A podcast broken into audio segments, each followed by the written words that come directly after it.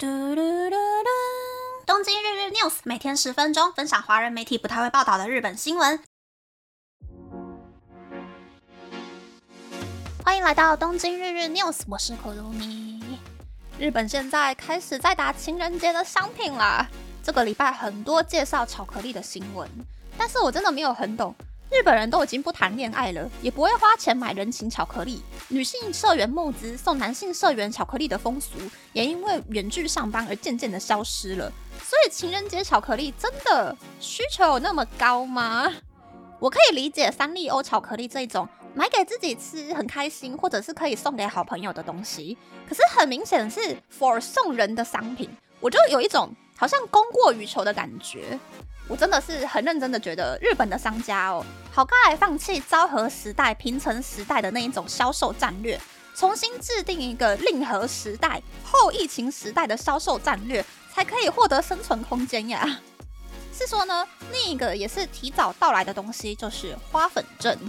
东京都在昨天公开了今年的花粉量预测资讯。坏消息是，今年的花粉会比往年提早一点点，从二月八日左右开始飘散。然后大概会飘三十五天左右，但是好消息是花粉的量会比去年少一点点，因为去年的花粉量呢，听说是近十年来的第二多，而且花粉飘散的时期又拉得很长。我觉得这个资讯还蛮开心的啦。当花粉差不多要结束的时候，诶，樱花也开了，外出赏樱的时候也不会那么痛苦。虽然我没有花粉症，但是我会记得二月在户外要戴上口罩，预防身体累积太多过敏源变成花粉症。如果二月、三月有预计要来东京玩的朋友呢，建议大家戴上口罩哟。再说一个好消息，是我觉得非常罕见的新闻，就是日本航空加鲁宣布四月一日要换社长，而新社长是女生，而且新社长是空服员出身。这个新闻会让我觉得很罕见的原因，是因为日本的上市企业几乎都是历史悠久的企业，年资很长的女性社员本身就很少，就连女性董事的比例也只有百分之十三点四，也就是大概一间公司里面呢，只有一个董事是女生，而且通常这个人会是涉外董事，也就是没有在企业里面上班的人。这些涉外董事的任务呢，就是要用外面的人的视角来参与公司的重要决定，避免公司变成一言堂的存在。而许多日本的上市企业，这个女性涉外董事呢，都会选择电视台退休的女主播这一类形象特别好的人，而不是选工作上面有什么很优秀的事迹，然后列出来会写满一张 A4 纸的人。光是这样想呢，就可以知道一间日本的上市公司要从董事会里面选一个女性来当社长的难度有多高了吧？除此之外呢，从毕业之后就进公司，慢慢爬上去当董事的人也很少。因为日本很多上市公司都是大企业的子公司，例如三菱商事好了，母公司有上市之外呢，三菱食品、罗森、三菱汽车、东洋轮胎等等的子公司还有相关企业也都有在上市。而通常大企业的子公司和相关企业的董事以及很多部门的本部长，都是从母公司过去的交换社员，母公司很容易可以发挥影响力，让自己的人当子公司的社长。所以可以理解，在大公司从新入社员爬到社长的难度非常高了吧？但是加入这个举动呢，我觉得很不错的事情是，就算是演给大家看好了，但是因为加入是空服员比例很高的公司嘛，所以同样是空服员出身的人来当社长，就可以形成一种凝聚力啦。讲了两个好消息，接下来要讲一个很搞笑也很无奈的新闻，那就是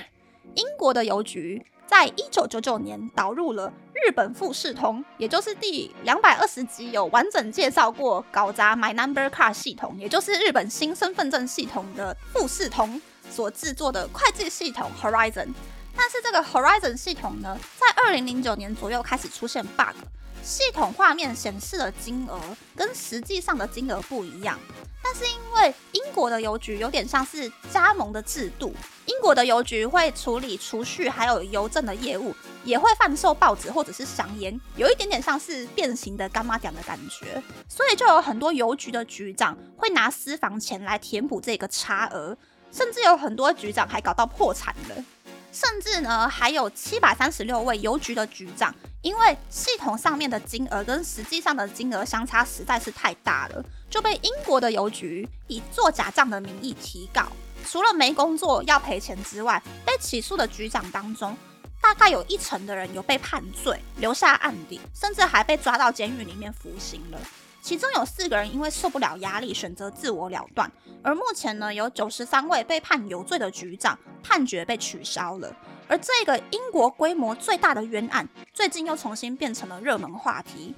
因为富士通的董事保罗·帕特森在前天到英国的议会接受质询，除了代表富士通公司表达歉意之外，也首次表示富士通会尽道德义务，未来会规划补偿措施。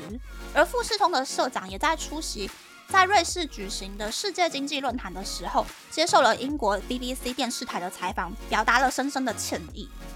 嗯，果然富士通不可信啊！我上班的公司最近也因为想要换系统，所以跟富士通的人接触。而我上班的公司，全公司的业务都非常仰赖系统，所以我们都在说，谁不好选，怎么会选富士通呀？但是日本的系统公司好像除了富士通跟 NTT Data，也没有几个公司可以选了。但是这两间公司最近都一直疯狂的出包，就整个非常的悲惨。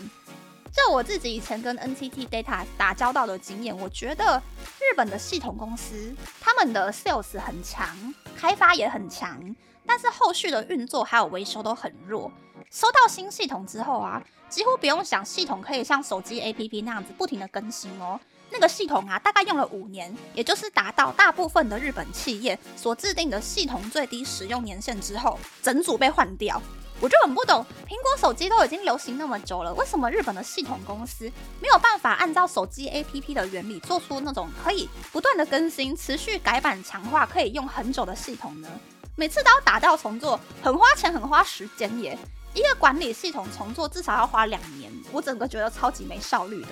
但是如果是新创公司，或者是规模比较小，所以手脚比较快的系统公司呢，他们虽然可以做出跟手机 APP 同一个原理的系统，但是我以前上班的大企业，数据资料非常的多，就会怕说规模小的系统公司做出来的系统能不能够存放这么多笔资料，又或者是会想说。啊其他大企业都还没有人导入这个系统啊！我要来当白老鼠吗？然后继续回头选择很堵烂的富士通或是 NTT Data，反正整个就是我觉得很无言呐，